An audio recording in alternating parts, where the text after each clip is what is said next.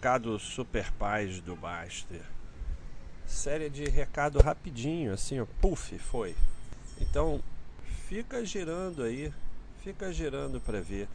Então, olha que interessante. Isso aqui provavelmente está ligado à tecnologia, né? Home broker e tal. Eu ainda peguei um tempo que a gente olhava a cotação no jornal e, e para você vender a ação era uma dificuldade, tinha que ir lá ou tinha que telefonar. Então, naturalmente, as pessoas faziam mais buy and hold nos anos 60, nos anos 70, porque era muito trabalhoso vender as ações. O trader tinha que ficar lá na corretora, no aquário da corretora, ou ser profissional. Não tinha esse negócio de home broker, esse bando de palhaço achando que é trader em casa, mexendo no computador o dia todo. Isso era impossível.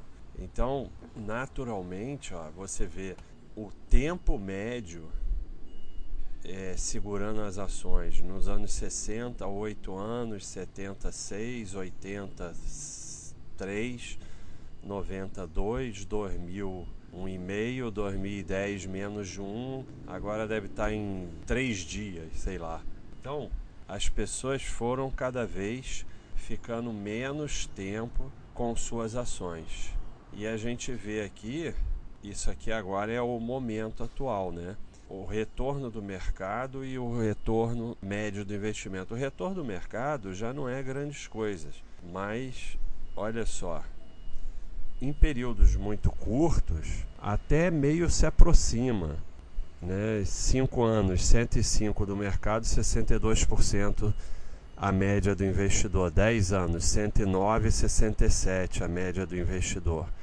20 anos, 555 do mercado, 175 do investidor. E 30 anos, 2.227 do mercado, 205% do investidor. Por quê? Porque o investidor fica girando, como a gente vê aqui em cima, e agora está pior, porque isso aqui parou em 2010 e obviamente caiu mais ainda.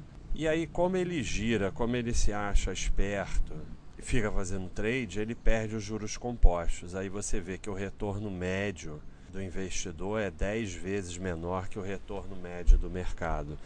E se ele só seleciona uma carteira de boas empresas e deixa quieto, ele provavelmente vai ter um retorno maior que do mercado, porque o mercado inclui empresas ruins. É uma média, né? Se ele consegue fazer uma carteira que em média tem mais empresas boas do que ruins, não que não tenha que ter ruins, sempre vai ter, mas que em média tenha mais empresas boas do que ruins, ele já vai superar o mercado, se ele deixar quieto, né? O grande problema é conseguir deixar quieto em meio a essa explosão de sugestão, indução para que você gire, para que você se ache esperto, seja trader, day trader, inclusive, com uma coisa que nem existe. Então, é só mais um recadinho aqui mostrando a importância de você ficar quieto. Compra e fica quieto.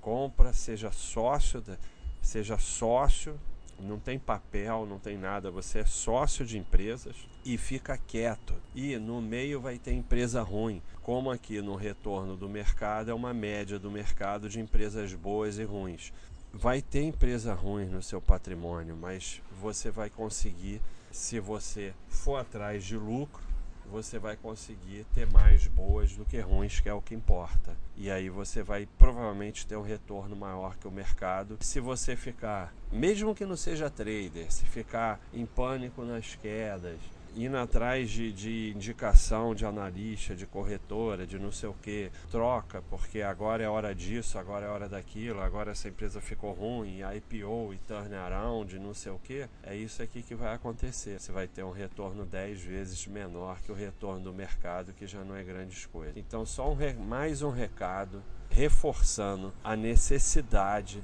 de ficar quieto. Senta a bunda no pedal e pedala e não coloca o pé no chão e vai embora.